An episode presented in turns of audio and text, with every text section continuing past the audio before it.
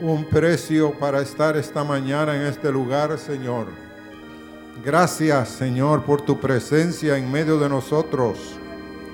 Y enséñanos, enséñanos, Señor, a tus, en tus propósitos eternos. Gracias, Señor. Pueden sentarse, hermanos.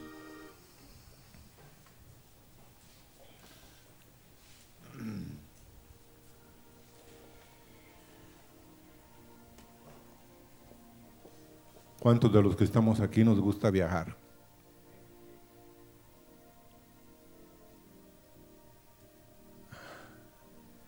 Sí, hermanos, a todos nos gusta, ¿o no? Y entonces Dios ha diseñado un viaje para todos y cada uno de los hijos Y lo que pasa es que no todos los viajes o ningún viaje es igual a otro. ¿Sabían ustedes eso? Aunque sea que vayamos al mismo lugar. Y esta mañana yo me acordaba orando. Fuimos a un viaje donde íbamos en dos vehículos. Primero se arruinó uno y después arruinó al otro. Y estuvimos, pues, habíamos calculado que tres horas íbamos a hacer desde Cobán hasta la capital. Tardamos ocho horas en llegar. Y alguien me preguntó de los que iban ahí, ¿y volverías a hacer el viaje? bueno, sí, lo volvería a hacer. Pero me aseguraría que los carros estuvieran buenos, les dije, porque la espera fue mucha. Pero si Dios nos está preparando y nos lleva por el viaje por el desierto, y ese es el conflicto, el corazón. Hubiéramos preferido no ir por el desierto. ¿Saben ustedes? No nos gustan los desiertos. ¿Alguno de ustedes ha estado alguna vez en medio de un desierto? En lo físico. Una persona, dos, bueno, tres, cuatro. Es algo espantoso, horrible. No se ve un solo árbol. Si uno no sabe dónde están las fuentes de agua, es algo verdaderamente de muerte. Y una vez hicimos el viaje desde Dallas hasta El Paso, Texas. Y hay que pasar por un gran desierto. Y entonces íbamos con los dos hijos. Les dije, miren, paremos el carro, porque adentro íbamos con air conditioning, con aire acondicionado. Y salgamos un momentito. Está como a 110. Salgamos. Probemos y miremos hacia el norte, hacia el sur. Y miren. Luego me dijeron, no, no, no, metámonos, metámonos, sigamos dije, Dios llevó al pueblo de Israel por un tremendo desierto y dice que las cosas que a ellos les acontecieron son un ejemplo a los que han alcanzado los fines de los siglos. ¿Quiénes han alcanzado los fines de los siglos? Nosotros. Entonces el desierto es para nosotros para tratar con nuestros corazones. Dice que ahí se va a revelar lo que somos. Ah, no. Sí. Siete minutos estuvimos más o menos afuera del vehículo. Y los hijos empezaron a dar de gritos. Ya no, ya no. Ya no. No les dije, sudemos un poquito, sintamos lo que el pueblo en cierta área de Israel, porque ya éramos cristianos, sufrieron. A pesar de que ellos tenían una nube, Que los cubría del sol ardiente. Y en la noche tenían una antorcha. Pero iban, ¿qué? Iban por el desierto, mis apreciados. Ahora el desierto nos prepara para la herencia. En Jeremías 2.6, vamos ahí, Jeremías 2.6. Y no dijeron, ¿dónde está Jehová? Que nos hizo subir de la tierra de Egipto, que nos condujo por el desierto, por una tierra desierta y despoblada, por tierra seca y de sombra de muerte, por una tierra por la cual no pasó varón, ni ahí habitó hombre. ¿Oyeron mis apreciados? tierra desierta, despoblada, tierra seca y de sombra de muerte, por una tierra por la cual no pasó varón, ni ahí habitó hombre. Es un lugar de muerte el desierto. Ahora en el Nuevo Testamento, ¿cuál es el lugar de muerte del Nuevo Testamento? Ah, bueno, alguien puede decir un desierto espiritual. Pues sí, en parte. Pero el lugar del Nuevo Testamento de muerte es la cruz. ¿Oyeron, amados? La cruz. Sencillo. Cuatro letras. Porque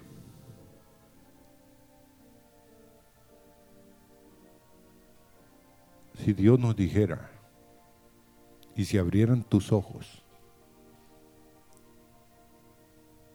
y te preguntara él, ¿crees que yo puedo llevarte por el desierto espantoso y terrible y meterte a la tierra? Algunos de ustedes dirían, pues sí, pero ya estando en el desierto, ¿qué fue lo que el pueblo de Israel hizo? Ellos pidieron y murmuraron lo que ellos querían. Y alguien acaba de decir, de esos 603 mil más o menos que salieron de Egipto, varones, solo dos y los levitas entraron a la tierra prometida. ¿Quién falló? a el jefe, diríamos. Somos honestos. No hizo bien el cálculo. No sabía él. No, él sabía lo que iba a pasar. Pero ellos empezaron a pedir, óigame, algo que no era lo que Dios quería que pidieran. Según lo que tu boca esté diciendo, eso vamos a recibir en Dios. Tenga cuidado con lo que dice en su boca, con lo que le dice usted a su hijo, con lo que le dice a la hija, con lo que le dice al empleado. Que nuestras palabras sean palabras de vida, que no sean palabras de muerte. Nuestras quejas o críticas no nos ayudan. y no ayudan a quienes de quienes nos quejamos o a quienes criticamos. ¿Sí o no? Porque muchas veces la crítica que nosotros hacemos nunca llega a oídos del jefe, ¿verdad? Pero nosotros entre nosotros lo hacemos cortadillo, lo partimos en partes y él nunca se entera. Como le dijeron a un general, había un hombre dentro de la tropa, pero distinguido, sagaz, inteligentísimo. Y este hombre Pues lo mandaron a llamar a este general y le preguntaron por él. Y ahí estaba un soldado al lado del general.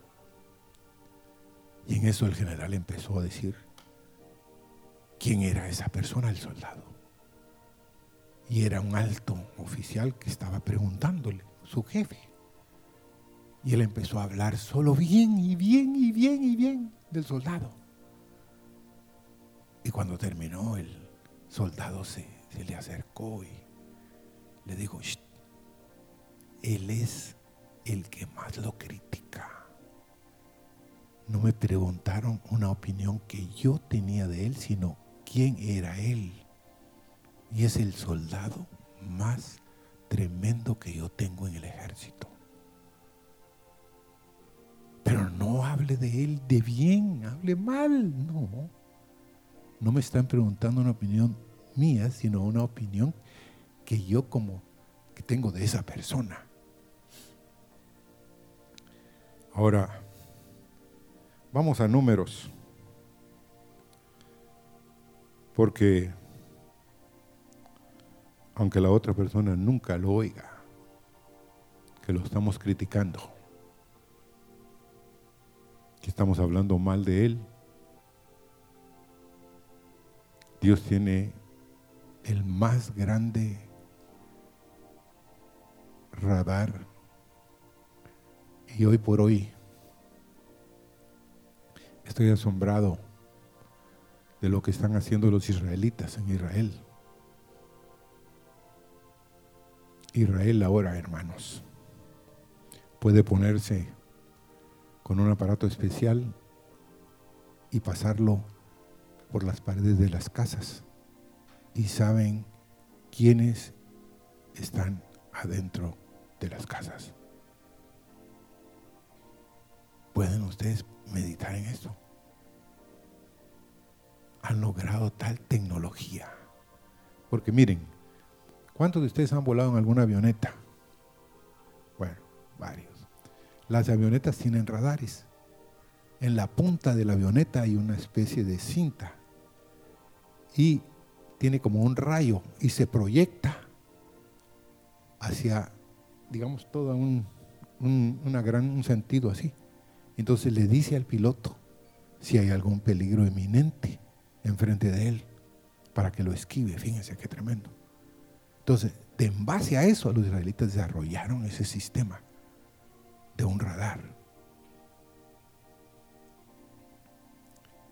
Y, pero ¿por qué les digo todo esto? Porque Dios es el que oye lo más secreto que tú.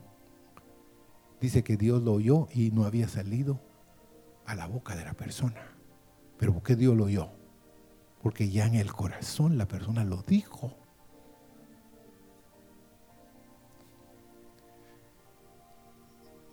Aquí adelante, Daniel.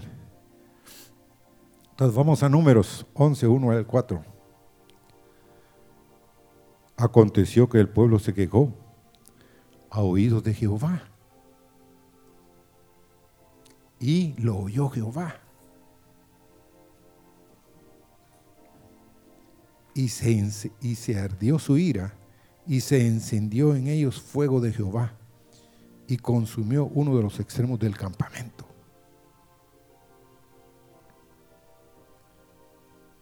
O sea, quiero detenerme un minuto aquí. Hermanos, a veces en nuestra vida nosotros traemos tempestades, la ira de Dios, por nuestros comentarios. Por lo que decimos de un hermano y creemos que el hermano no lo oyó, pero ¿quién lo oyó? Dios lo oyó. Imagínense lo que pasó ahí. Y se encendió en ellos fuego de Jehová y consumió, consumió uno de los extremos del campamento.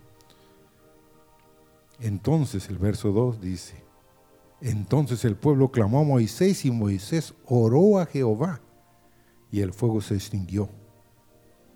El verso 3 y llamó a aquel lugar Tavera porque el fuego de Jehová se encendió en ellos.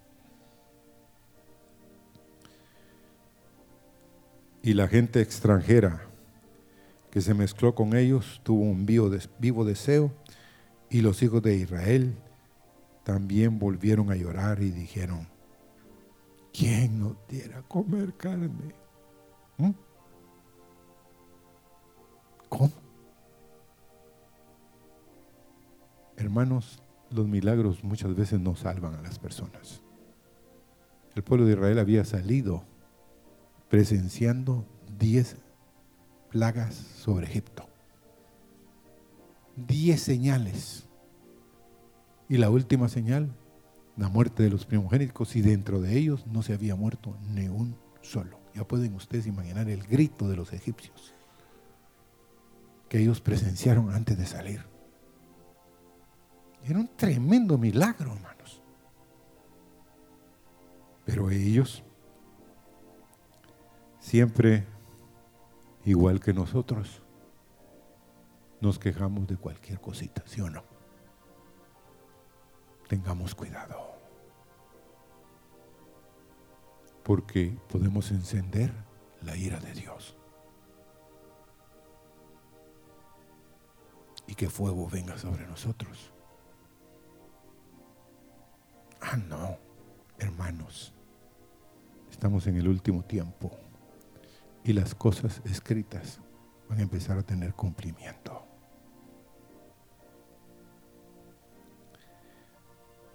Ahora, mientras luchaban, dice, contra los muchos problemas de la geografía y el clima durante la construcción del canal de Panamá, el coronel George Washington Goethals tuvo que sufrir las más duras críticas de numerosos senadores de los Estados Unidos que pronosticaban irresponsablemente que nunca terminaría su empresa.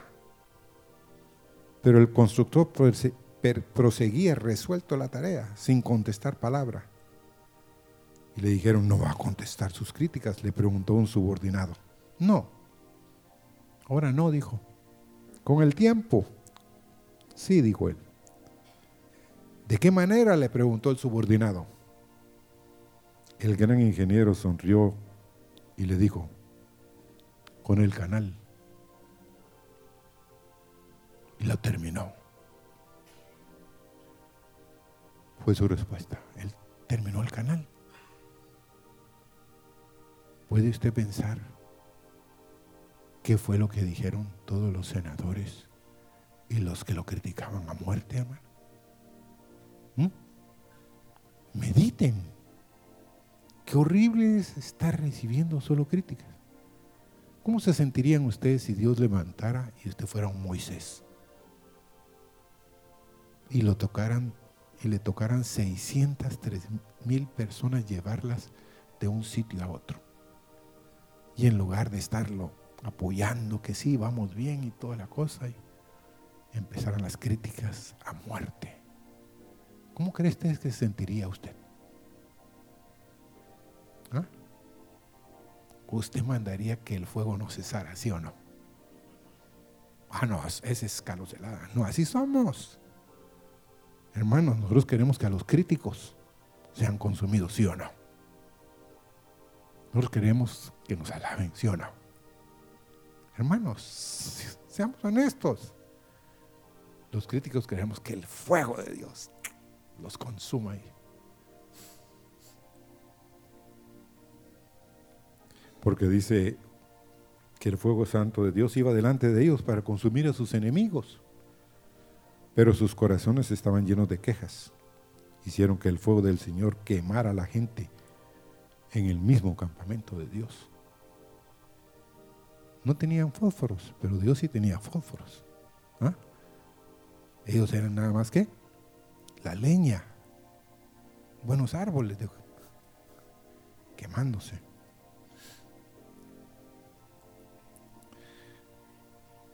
Ahora, en números 11, vamos ahí. Es casi una repetición del verso 4 que leímos. dice en números 11, 10 y 11, y oyó Moisés al pueblo que lloraba por sus familias, cada uno a la puerta de su tienda. Y la ira de Jehová se encendió en gran manera, también le pareció mal a Moisés. Otra vez Dios los volvió a escuchar.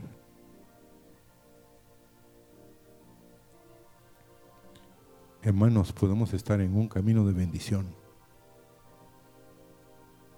y tener muchas, muchas quejas por cosas que nosotros creemos que merecemos y que no tenemos. ¿Sí o no? ¿No le ha pasado a usted eso? De pronto Dios lo bendice con un vehículo. Pero a los 15 días el vehículo se descompone.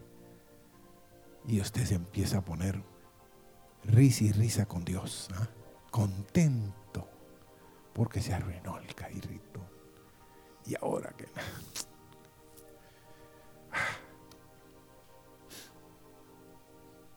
Después de una bendición a veces viene la prueba, hermanos.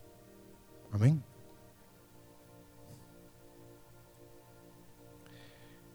Entonces viene Dios, hermanos, en números 11, 32 y 35. Vamos ahí.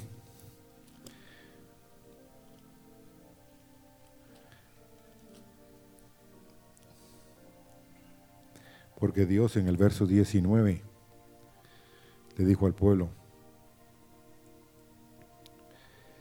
porque el mismo Moisés, hermanos, fruto de que el pueblo seguía llorando y llorando, exasperó a Moisés. Porque miren lo que dijo Moisés. Concebí yo a este pueblo, el verso 12, a este pueblo en un día. Lo engendré yo para que me diga, llévalo en tu seno como lleva la cría, la que cría al que mama, a la tierra la cual juraste a sus padres. ¿De dónde conseguiré yo carne para dar a todo este pueblo? Porque lloran a mí diciéndonos, danos carne que comamos, el verso 13. No puedo yo soportar todo este pueblo que me es pesado en demasía. Y si así lo haces, tú conmigo, verso 15, yo te ruego que me des qué? ¿Qué? Muerte. ¿Cómo Moisés?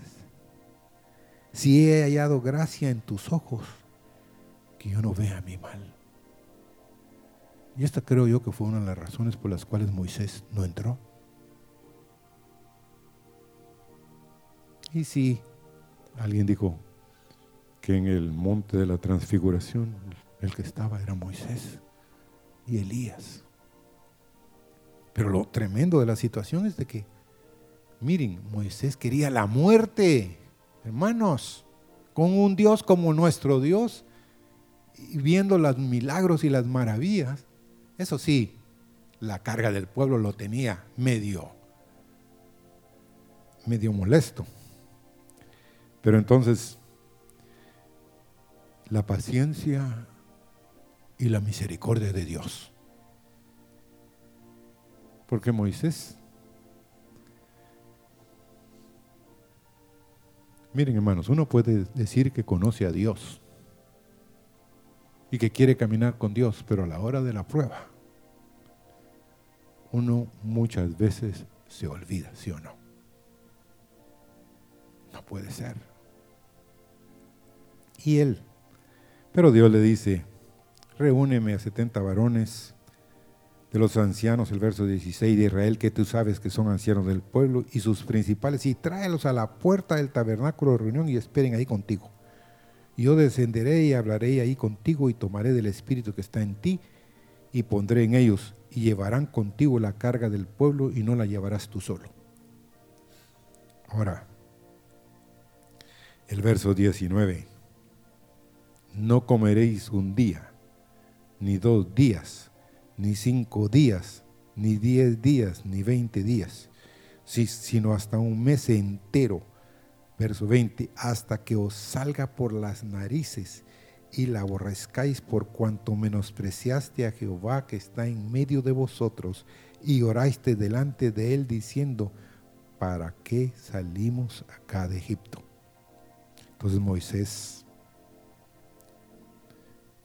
le dice a Dios, 600 mil de a pie, es el pueblo en medio del cual yo estoy y tú dices, les daré carne y comerán un mes entero.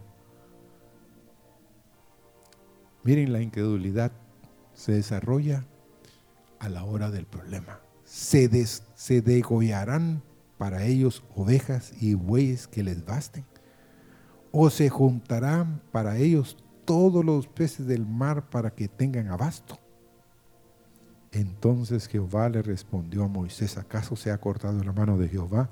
Ahora verás si se cumple mi palabra o no. Y ustedes conocen la historia, los que han leído la Biblia. Pero en números 11, 32 al 35 leamos lo que Dios hace.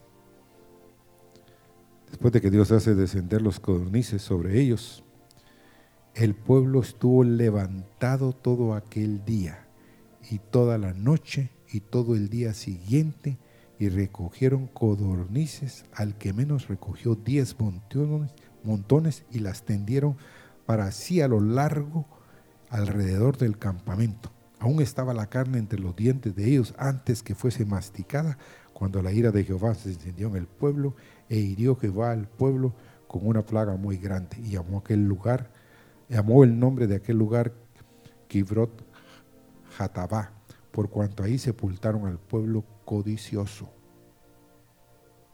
De Quitrón Hatabá partió el pueblo a Haserot y se quedó en Haserot. Hoy el pueblo de Israel, cuando algo negativo viene a sus vidas, son entrenados ya a decir, bendito sea el Señor, Dios del universo, juez justo. ¿Ah? Ayer me mandaron un video, pero no se los quiero relatar, pero sí es un video en el cual si uno ve el alcance y la potencia que ha llegado a ser Israel y como el presidente, y les dije el otro día, Putin, habla con detallajo como de uno a otro del mismo tamaño. Vamos a hacer esto y esto. Sí, vamos a hacer. Pues si tú no lo haces, yo lo voy a hacer. ¿Cómo? Netanyahu así de, sin ningún miedo, hermanos.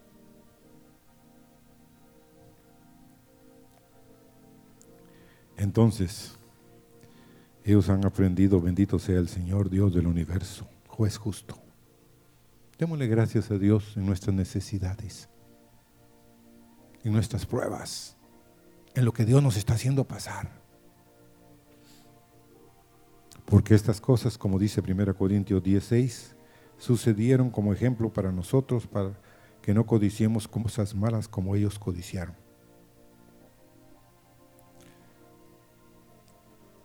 Ahora quiero hablarles brevemente. Y queremos llegar y hablar de Juan el Bautista. Vamos a Mateo 3:12. ¿Para qué sirve el fuego?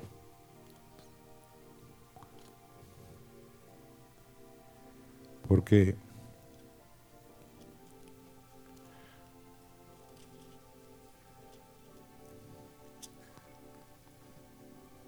Dice aquí en, Malaquí, en Mateo 3:12,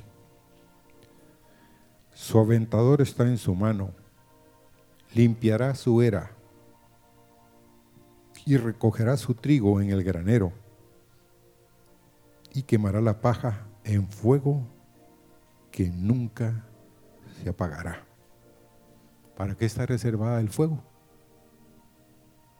A ver, para quemar la paja.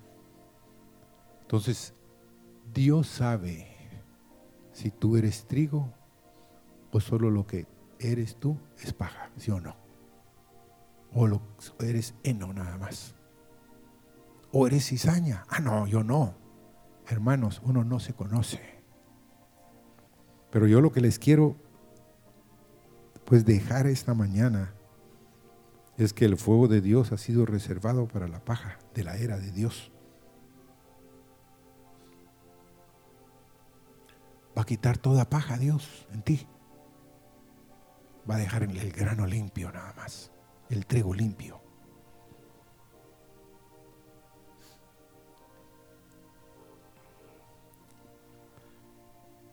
Y ahora, ¿por qué va Dios a hacer eso? Para que seamos librados de los fieros juicios de Dios. Y hay cosas que cada uno de ustedes tienen en el closet secreto y que no sacan por nada del mundo, como decía la profecía. Cosas allá encerradas que creen ustedes que solo ustedes, y pero Dios las sabe y las va a sacar las va a quemar.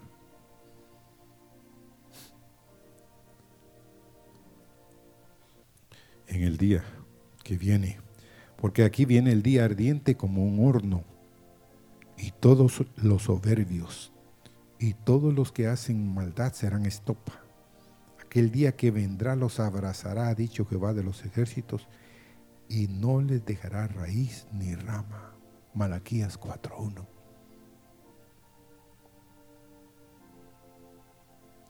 Dios va delante de nosotros, hermanos. Nos lleva por el camino con un fuego santo. Tenemos que reconocer que la mano de Dios está sobre nuestras vidas y Él quiere darnos reposo. Pero si nosotros empezamos a murmurar, empezamos a criticar, va a venir el ardor de la ira de Dios sobre nosotros tarde o temprano. Porque es algo serio, hermanos. Tener sobre la vida de uno el fuego de Dios. Nadab vio, es un ejemplo. Fíjense, hermanos, llamados a estar como sacerdotes de Dios, a ministrar en el templo de Dios. Y de pronto Nadab y Abiú ofrecieron fuego extraño y vino el fuego de Dios y los consumió. Y a uno le dice, bueno, es duro, porque miren, para Aarón fue demasiado duro lo que pasó. Pero los muchachos, sin sabiduría, sin preguntarle a su papá si podían hacer lo que ellos hicieron, presentaron fuego extraño. Alguien dijo que entraron al, al tabernáculo de Dios después de beber vino. Y lo que ofrecieron no fue agradable delante de Dios y Dios los consumió ahí. Ahora, hay otro tipo de juicios en el Nuevo Testamento, Anaías y Zafira. Qué tremendo es lo que le pasó a Ananías, hermano.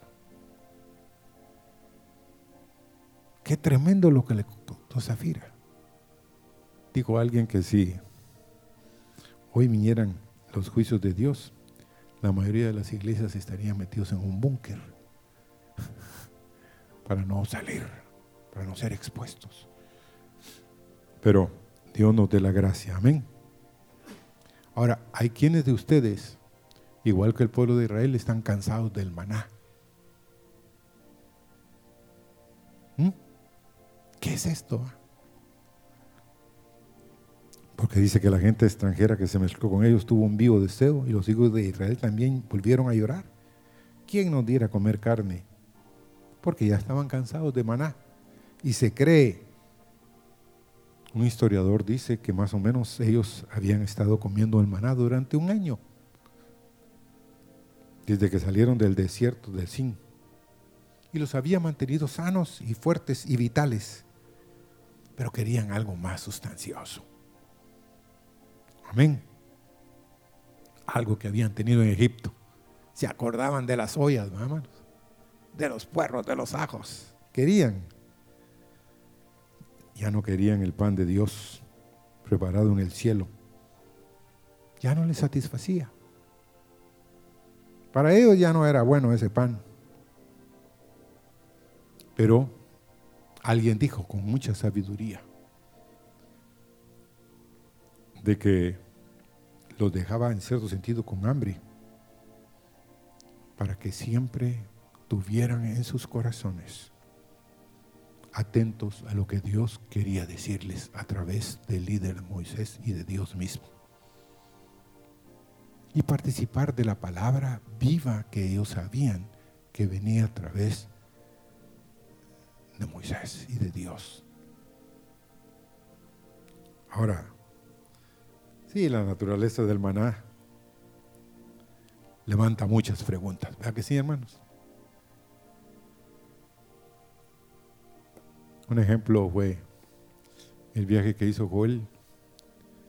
Estuvieron dos semanas, bueno, en realidad casi tres, fuera. Y dice que después de la segunda semana,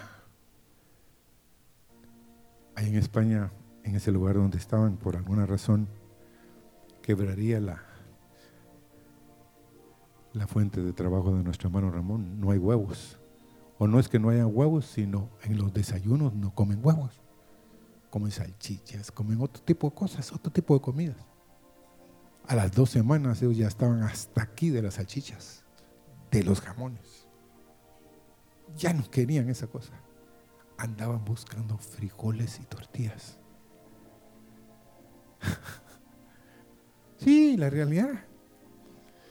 Y dice que Joel se fue algo que, tenía que ir a hacer él. Entonces, cuando regresó, en el apartamento de uno de ellos estaban las latas de frijoles. Les digo, miren, cada uno que quiera una lata cuestan tanto. En euros no era barata la cosa. Y conseguí unas tortillas de harina nada más. Pero dice que hicieron fiesta. Porque es lo que hemos estado comiendo. Amén. No como aquella muchacha del famoso, la famosa caravana, hermanos. Yo no como frijoles, dijo. ¿Ah? Allá no comemos frijoles. ¡Wow! Miren, hermano, se hizo viral la cosa, ¿verdad? Todo el mundo se enteró quién era esa mujer. Tal vez nunca en su vida ella cruzó las fronteras, no solo de Honduras, sino de muchos países centroamericanos. Entonces, el, maná también para los de Israel, muchas preguntas. ¿Qué es esto?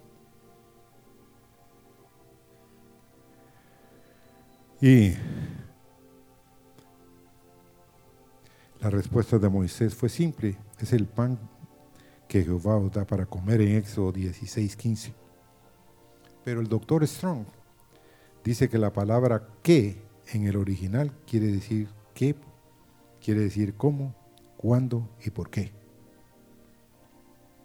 Todas estas preguntas involucran el qué. Entonces, ahora pongamos las preguntas que tú haces y que yo le hago a Dios muchas veces. ¿Cuánto tiempo, oh Señor, tengo que sufrir esto?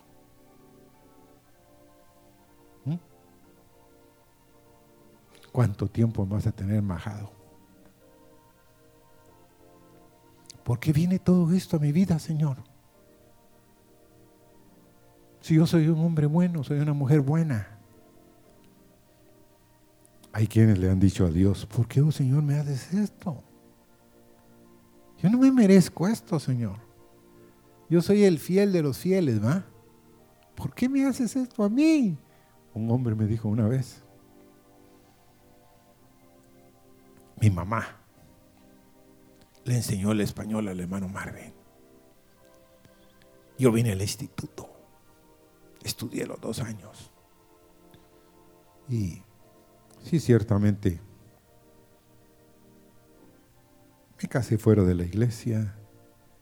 Y, pero, ¿por qué el Señor me hace esto? Me dijo. Mis dos niños no tienen leche. La única que trabaja es mi esposa y solo nos ayuda para pagar parte de la renta y para comer nosotros. me merezco esto, me dijo. Mm. Entonces, ¿qué te mereces? Le dije, ah, no, me dijo. Estar bien. Me quitaron el trabajo hace 20 días y no consigo trabajo. Entonces yo le dije, ¿y estuviste en el instituto? Ah, si no me... Sí, yo estuve en el instituto, me gradué ahí, me dijo. Ajá. Entonces no viste el viaje en el desierto. No viste lo que Dios está haciendo en tu vida en estos días.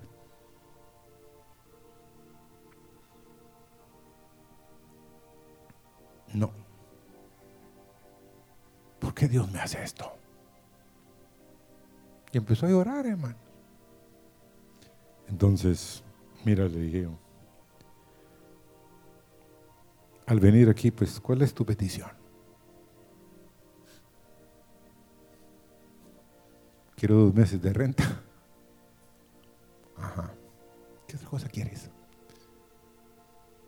Dos meses de provisión.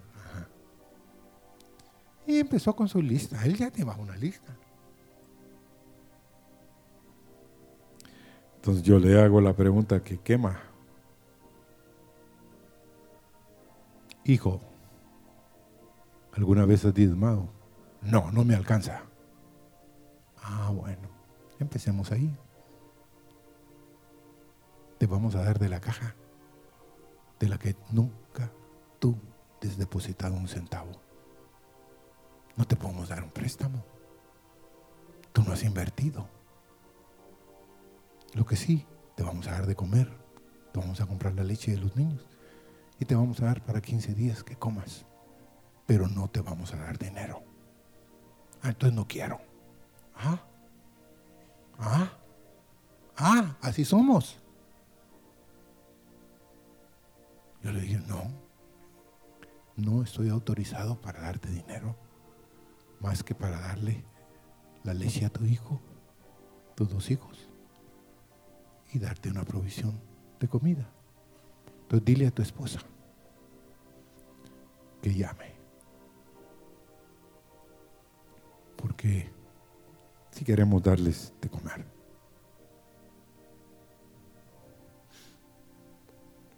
Pero muchas preguntas surgen, ¿va? Señor, ¿cuándo vas a escuchar mi oración?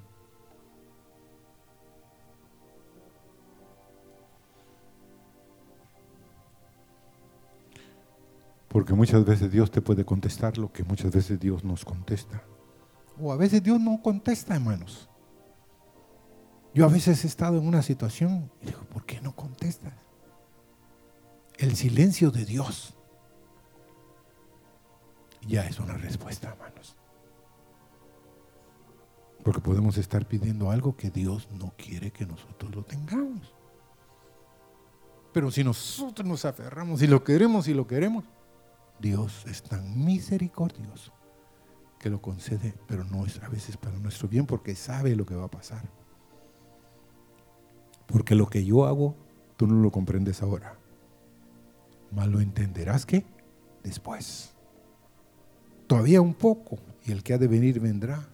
Y Dios no va a tardar, hermanos. Dios llega a la hora exacta que verdaderamente surge un clamor en nuestro corazón.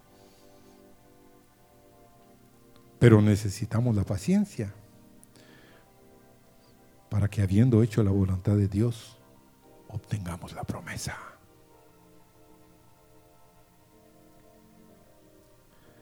Hay un continuo que en los caminos de Dios, hermanos. Pero siempre Dios estará mandando su palabra si somos oidores que escuchan. Dice Job 23:10, mas Él conoce mi camino me probará y saldré como oro.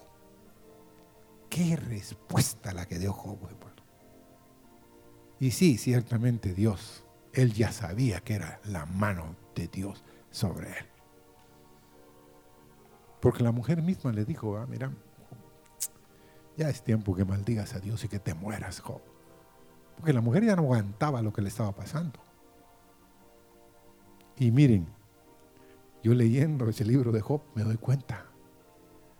A la mujer, pues sí le quitaron los hijos, le quitaron su provisión, pero el que verdaderamente estaba pasando por el horno, ¿quién era? Job. Por eso él dice, él conoce mi camino, me probará y voy a salir como oro. Ahora, quiero hablar también de algo glorioso para con ustedes y para conmigo. El maná era preparado en el cielo.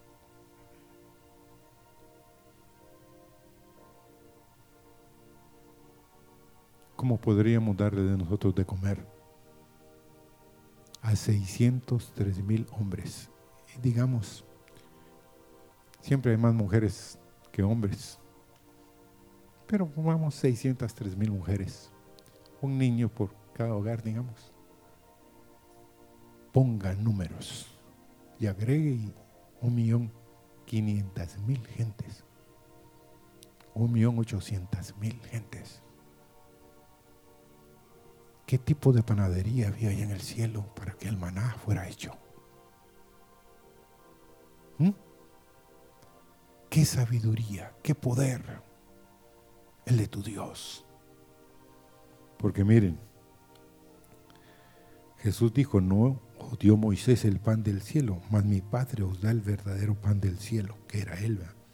Jesús es el verdadero pan. El maná no fue una provisión final, pero en esa época para ellos era una provisión temporal.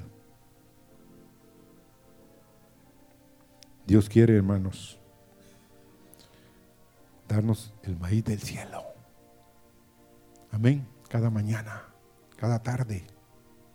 Dice la escritura que nos dio a comer pan de nobles, comida de ángeles. Hay quien ha traducido como el pan de los poderosos. Eso está en el Salmo 78, verso 24 al 25. Qué glorioso es saber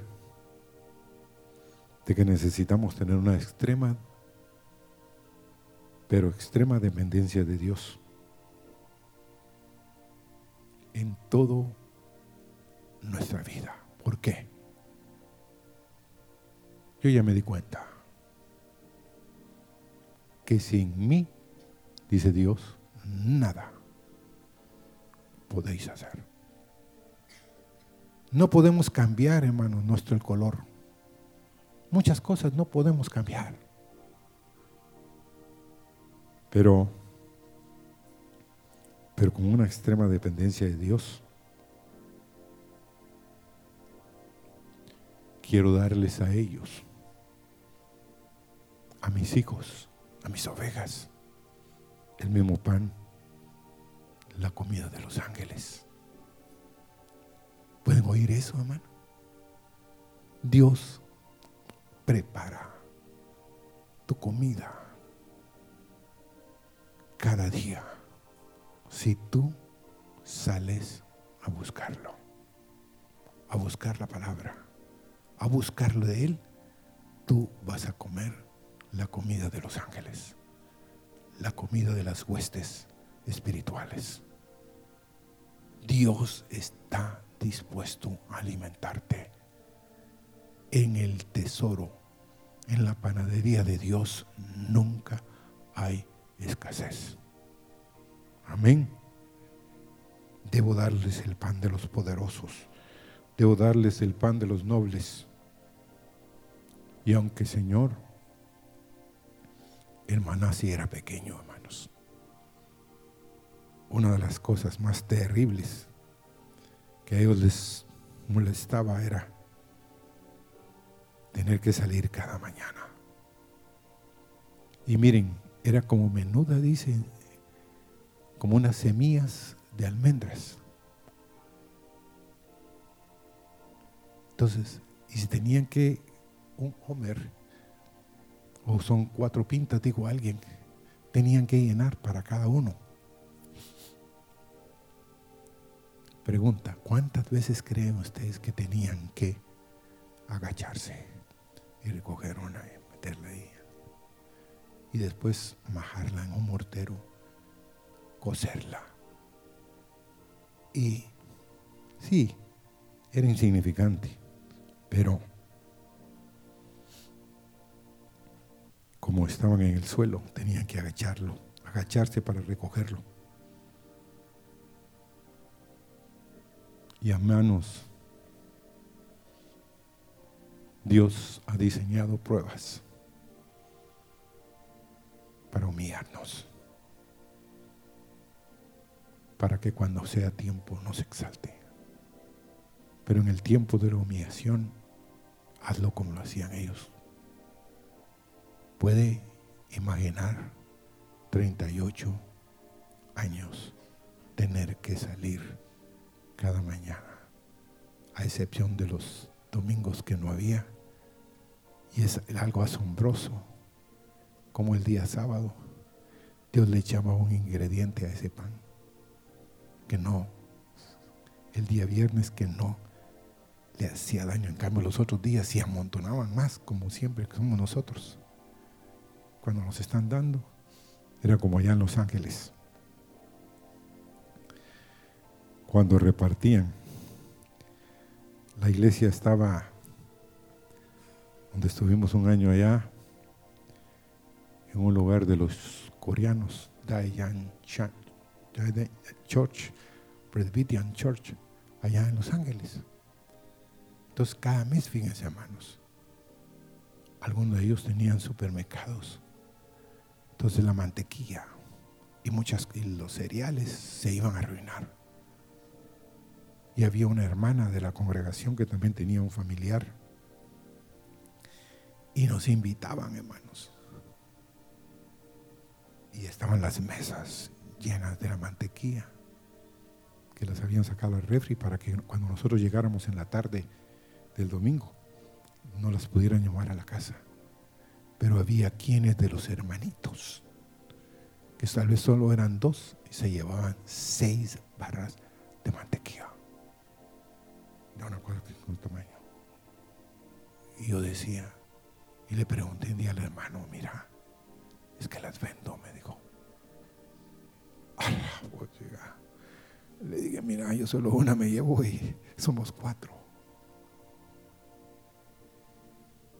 Pero así somos, hermanos. Pero el que ellos recogieron era humillante.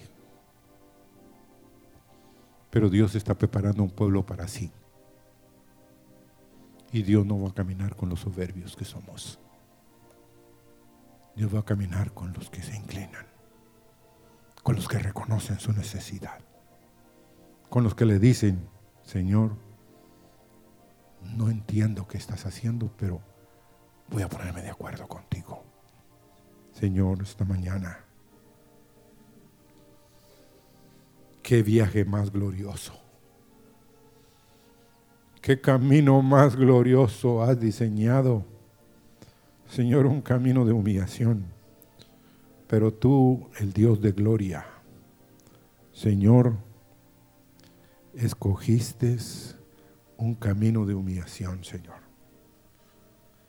Tú escogiste, Señor, la senda que es mejor para nosotros, porque tú ya la escogiste.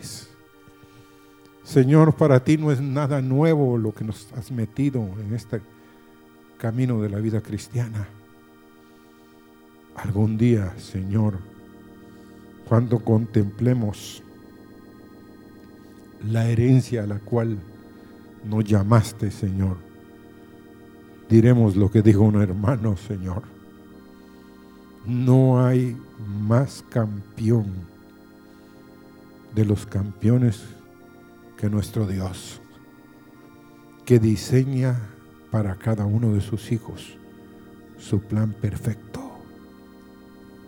Una palabra, Señor, que viene siempre de tu corazón que salgamos cada mañana a recibir ese maná fresco, esa porción, Señor, que tú nos quieres dar. Señor, danos el pan nuestro de cada día. Danos, Señor, ese pan que necesitamos para hoy. Señor, oye nuestra voz. Que no endurezcamos nuestro corazón, Señor, sino que oigamos tu voz.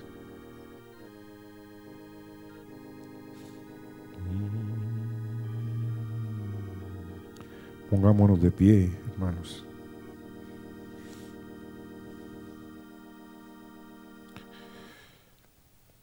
Vamos a cantar aquel que es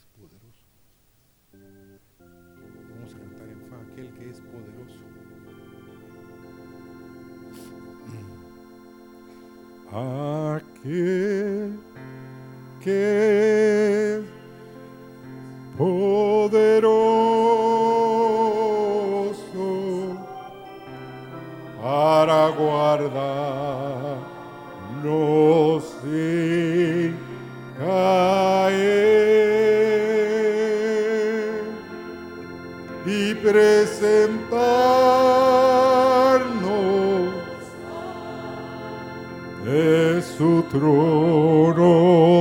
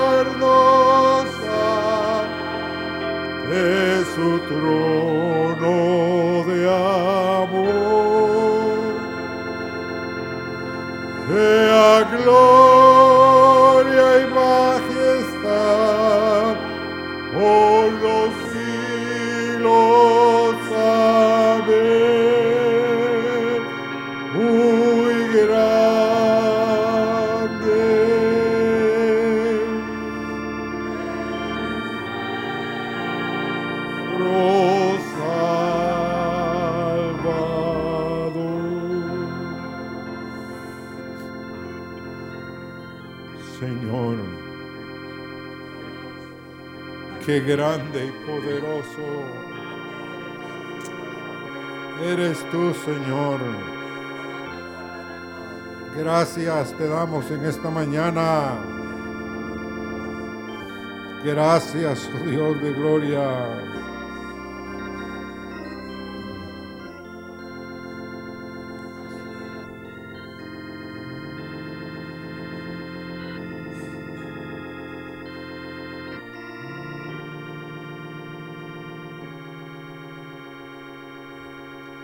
Aceite fresco